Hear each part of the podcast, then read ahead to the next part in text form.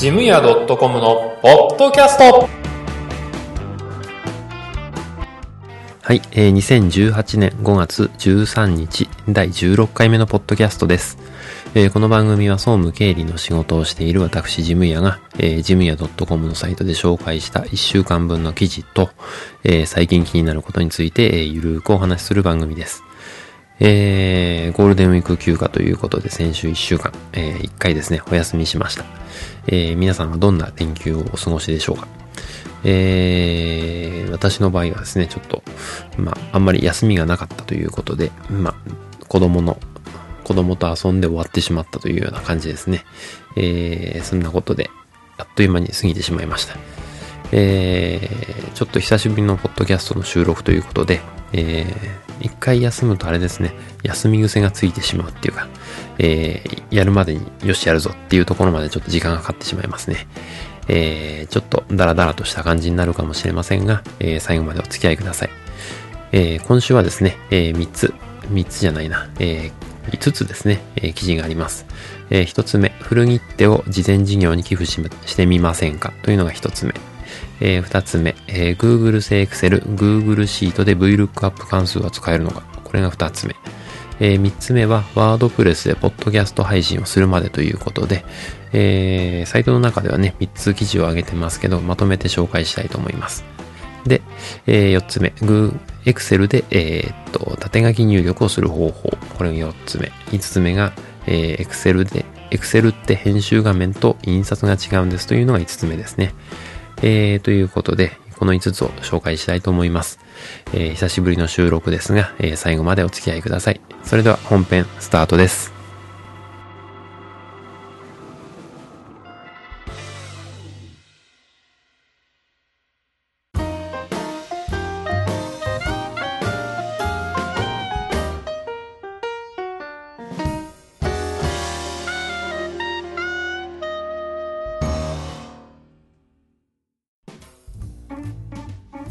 えー本編一つ目の記事ですね。えっ、と、古切手を事前事業に寄付してみませんかという、えー寄付してみませんかというテーマですね。えっ、と、古切手というと、やっぱあの、小学校の頃ですね、私の場合は、えーベルマークと一緒に、あの、集めていましたね。えー何に使われるのかがよくわからないまま、あの、何かきっと役立つことに使われるんだろうなという感じで、えー集めて持っていった記憶があります。えーだけど最近なんか、あんまり聞かないなと思っていたんですが、えー先日ね、あの、会社の方に、生命保険会社の営業の方が来て、あの、まあ、会社の中で、えーっと、営業活動させてくださいっていうようなことで見えたんですけど、えーいつもね、あの、社内での営業活動はダメということになっていて、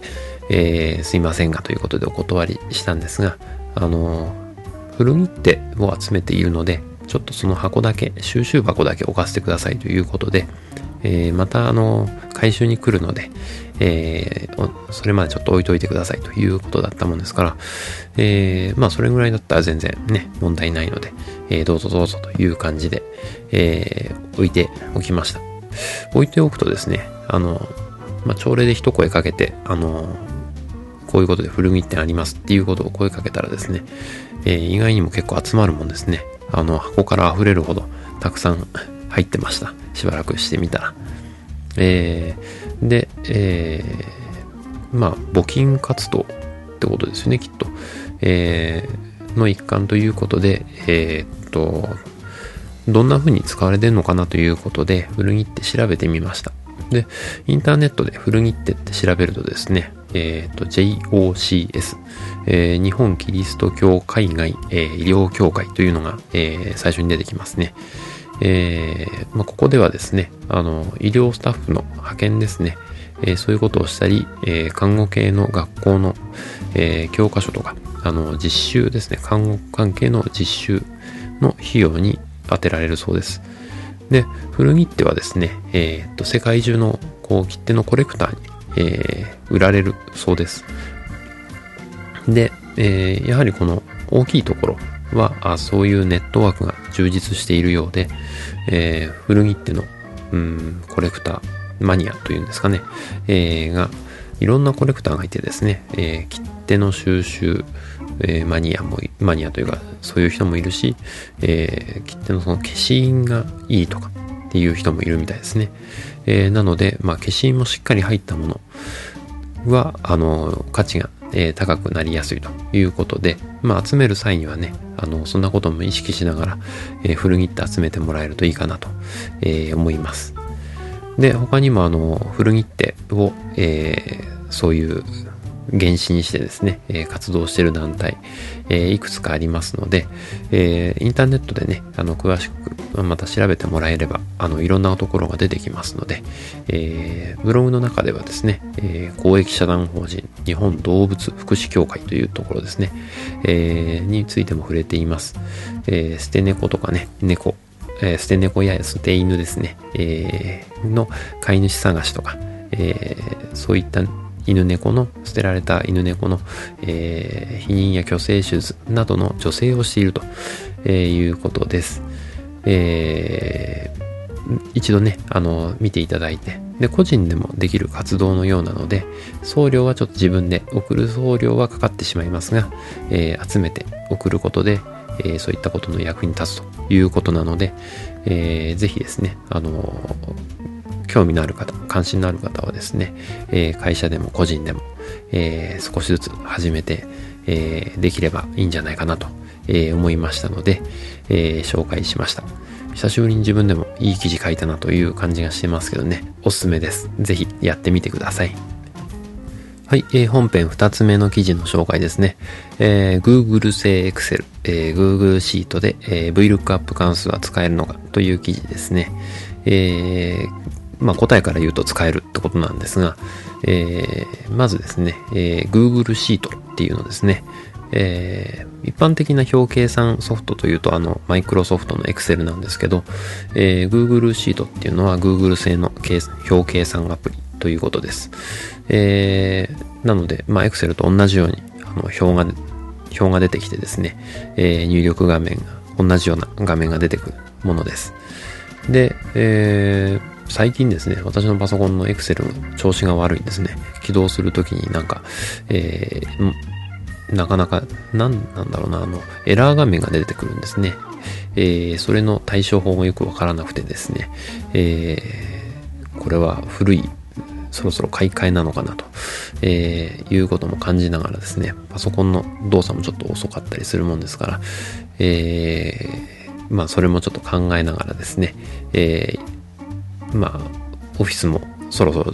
変えていいのかなと。えー、2007だったかな。あの、古いものを使ってるのでね、えー、そろそろ買い替えてもいいかなと思っています。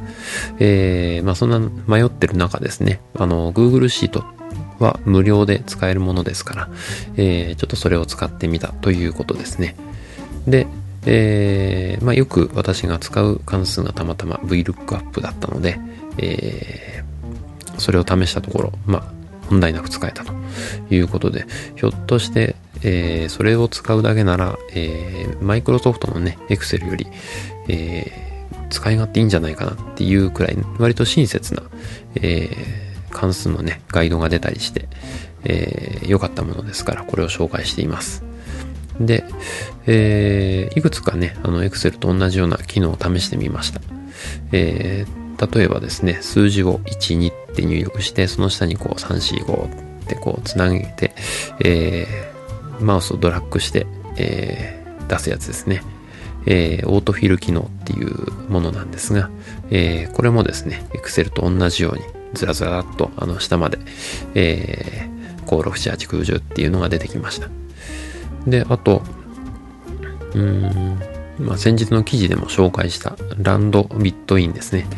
えー、まあ、乱数表示するものですね。えー、数字の、えー、一番小さい数字と、えー、一番大きな数字、その範囲内の数字で、えー、ランダムに、えー、表示させるっていうものですね。えー、これは4桁のパスワードを設定するときに、えー、1000番から、えー、9999っていう上限を設定しておくと、その間で4桁のパスワードが自動的に生成できますよっていう、えー、記事を紹介したんですが、えー、この関数も普通に使えましたね。えー、あとはですね、えー、まあ、使ってる最中にですね、えー、右上のところに、えー、内容、変更内容すべてドライブに保存できました、保存しましたっていうメッセージが出ます。えー、クラウドに保存しながらやってるアプリになるので、えー、まあ、自動的に、定期的に自動的に、えー、保存されてるということですね。えー、まあ、パソコンに何か障害があった時もね、こういう時は対応できるのでいいかなと、えー、思いました。で、えー、VLOOKUP も、えー、問題なく使えた。VLOOKUP の説明をした方がいいですね。えー、っと、VLOOKUP 関数っていうのは、えー、っと、調べたい数字、えー、文字が、えー、どこか元の、基礎になる元の表があって、で、えー、その中の何列目を、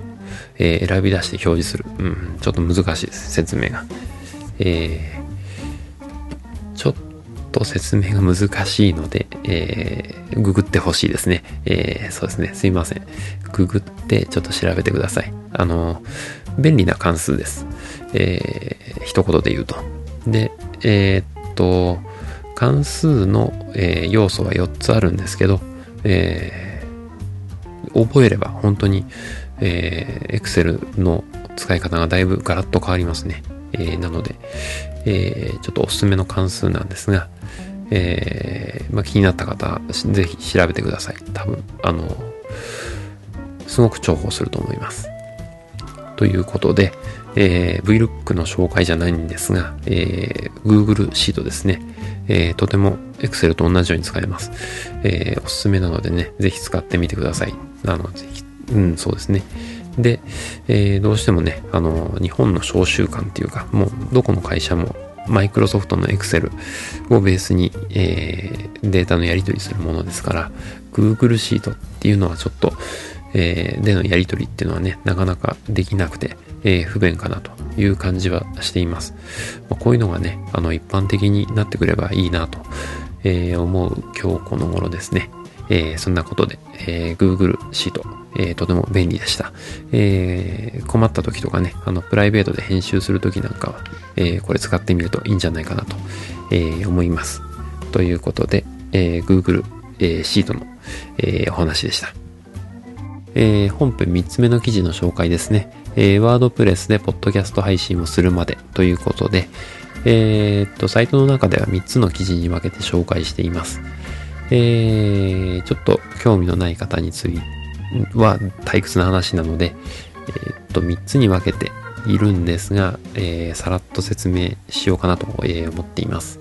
え、説明がうまくないのでダラダラするかもしれないですけど、許してください。え、まずはですね、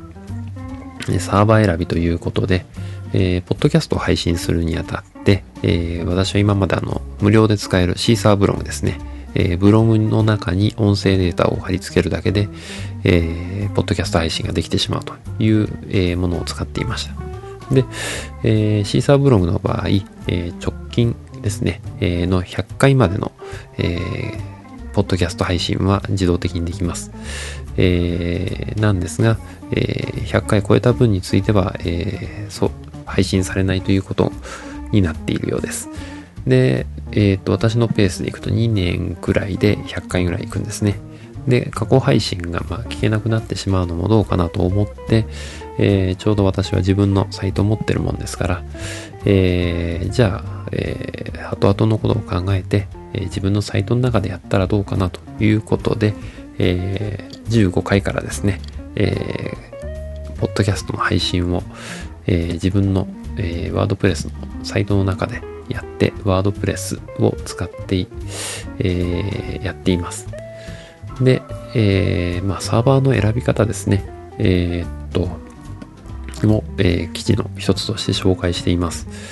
えー、私の場合は、あの、ムームードメインじゃない、えっ、と、ロリポップっていうところ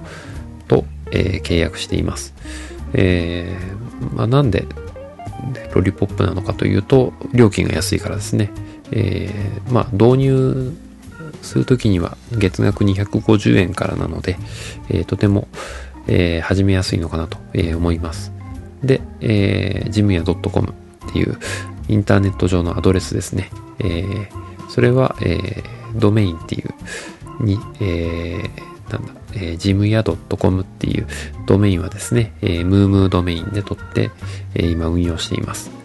えー、ロリポップも、えー、ムームードメインも、えー、っと、同じ、えー、会社が運営しているものですから、えー、まあ、連携が良くてですね、えー、いいかなと思います。えー、なので、まあ、初心者の方はね、ここから入るのが一番いいんじゃないかなと、えー、思います。えー、もっと、えー、なんだ、えー、性能が良くて、えー、もう少しアクセスが増えても大丈夫だよっていう、えー、ものもあるんですが、えー、そういうのはですね、えー、っと、X サーバーですね。えー、これはちょっと月々1000円からと、えー、評判はいいですけどね、え、ネットの書き込み結構多くて、え、アフィリエイトの書き込みかもしれないですけど、割と、ね、評判はいいですね。なので、え、まあ、そういうところを最初から狙って契約するという、えー、ガッツのある方ですね。えーお金もかけてしっかりやるぞっていう方はもうそれで始めてもいいかもしれないですけど、うん、まあ続くかどうかわからないし、えー、とりあえず始めてみるかっていう方は、えー、私みたいな、えー、ロリポップで始めてみるのが、えー、いいんじゃないかなと思います。ある程度ね、知識が増えたところで、また、あの、ワンランク上のところに引っ越しっていうこともできますので、えー、まあそういうふうに進めていけばいいんじゃないかなと、えー、思います。で、えー、っとですね、二つ目の記事というかですね、えー、まあ、ポッドキャスト配信をするにあたって、ワードプレスの中の最初の機能、初期、えー、初期設定の機能では使えないので、えー、プラグインという機能追加をどんどんしていくんですね。えー、で、えー、っと、ポッドキャスト配信をするのに、えー、一番私がおすすめするのは、えー、て読むんですかね。ブルーベリーじゃないですけどね。ブルーベリーブルブリーなんだろう。えー、ブルーベリーみたいな名前の、えー、パワープレスっていう、ブルー、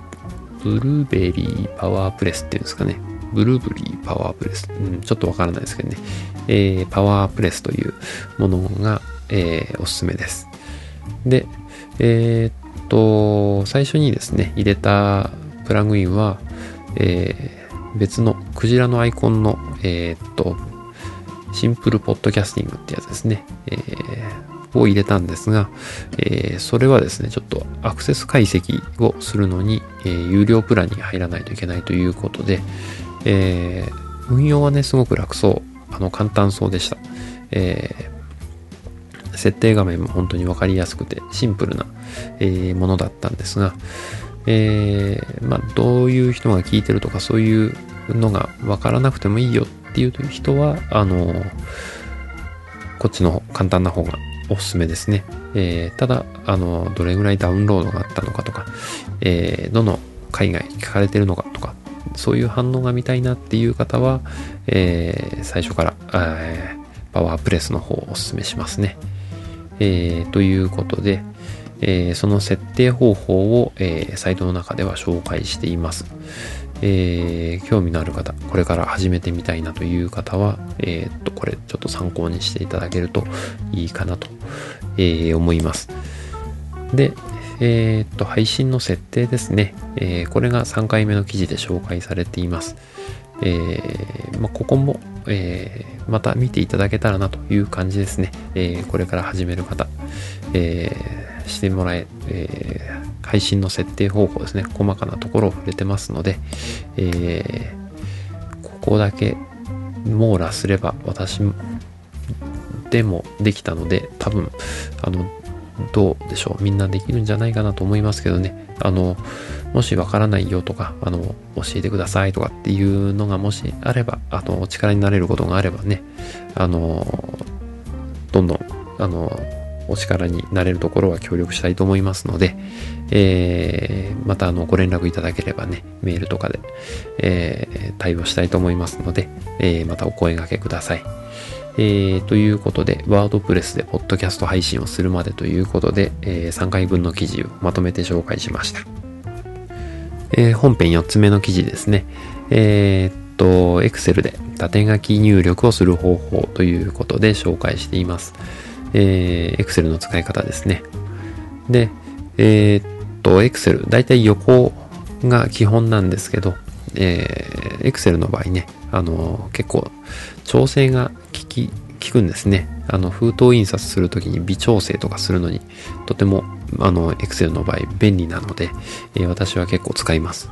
で、封筒印刷をするときにですね、えー、縦書きで入力したり、印刷したいっていうのがあります。で、えー、縦書きの方法をですね、えー、紹介している記事がこれになります。えー、画面の上にですね、え A、B って書いて、え右斜めの矢印がある。え斜め書きもできるんですね。えまあ、そういうボタンがありますので、それをクリックするとですね、え縦書きっていう、えプルダウンでメニューが出てきますので、えそれを選べばおしまいということなんですね。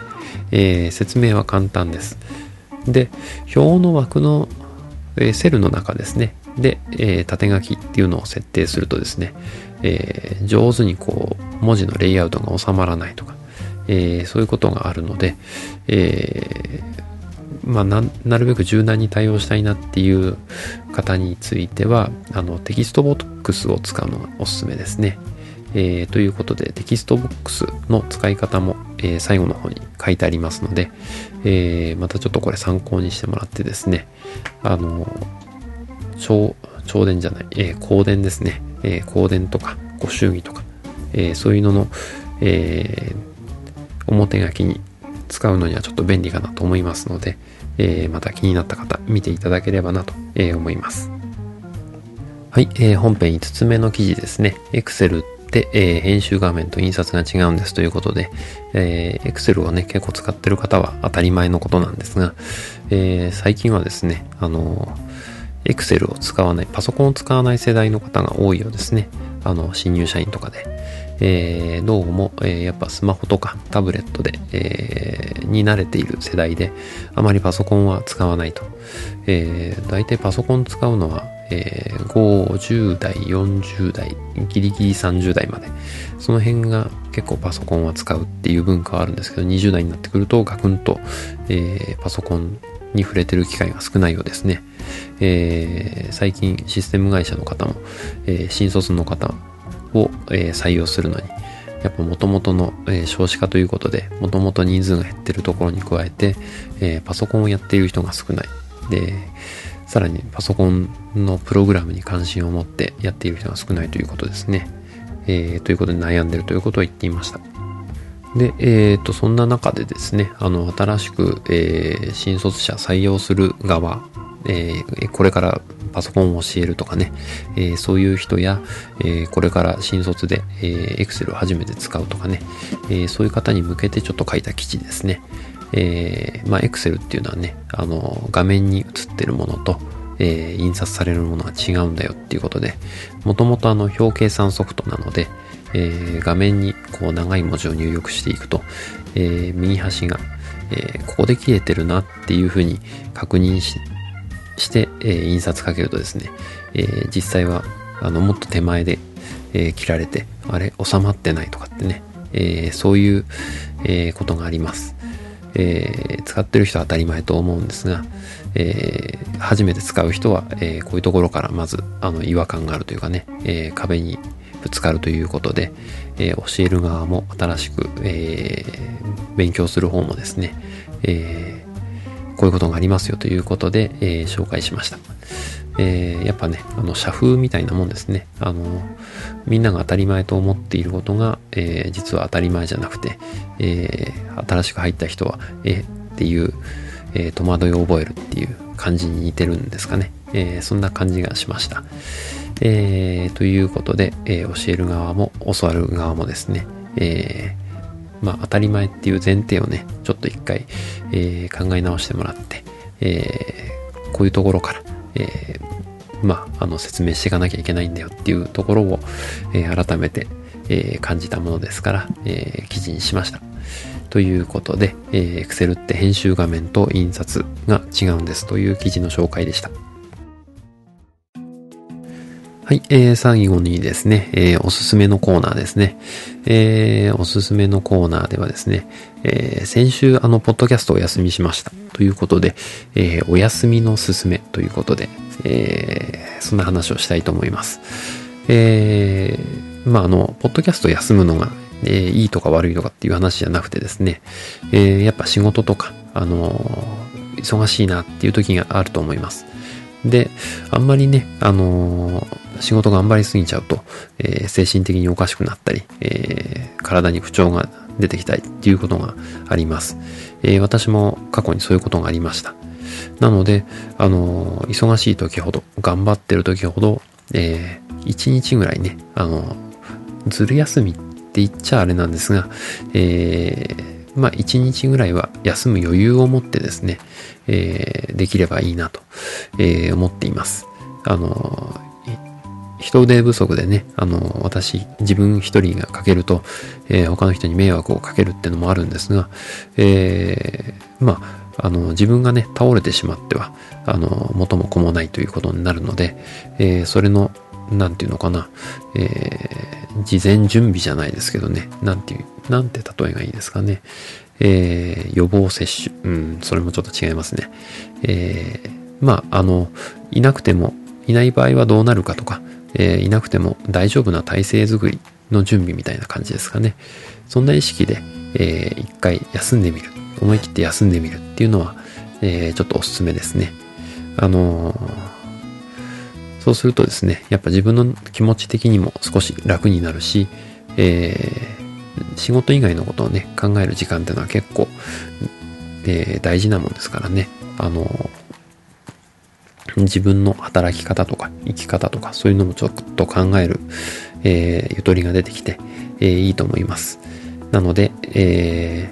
ー、まあ、ポッドキャストを休む。まあ、ポッドキャストは趣味でやってるんで私の場合はいいんですけど、え、まあ、自分の時間を作るっていうことですね。適度に作っていく、え、ってのは大事だと思いますので、え、まあ、あの、たまにですかね、えー、休んでみるの、仕事を休んでみる、えー、そして自分の仕事じゃない違うことを考えてみる、そういう時間を持てるのはいいんじゃないかなと、えー、思います。ということで、え今回はお休みのすすめということで、え紹介しました。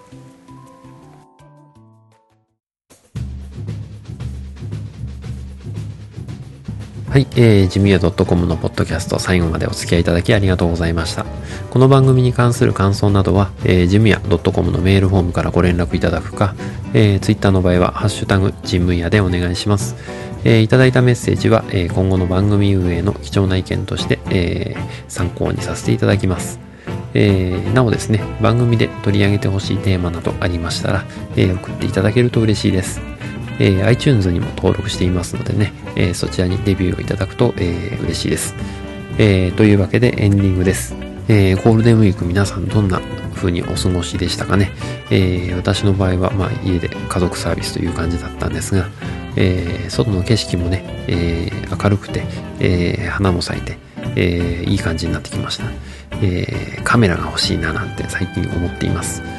えー、気になってるのは、えー、富士フイルムの XT2 ですね、えー、これが欲しいななんて思っています。ちょっと古いカメラなんですけどね、2年くらい前のカメラなんですが、えー、また電気屋さんに行ってね、デモ機を触って、えー、ニヤニヤと、えー、してこようかななんて思っています。えー、皆さんもね、なんかおすすめのカメラとかあったら紹介していただきたいなと思います。えー、そんなことでですね、えー、次回まで、えー、いい1週間をお過ごしください。ではでは。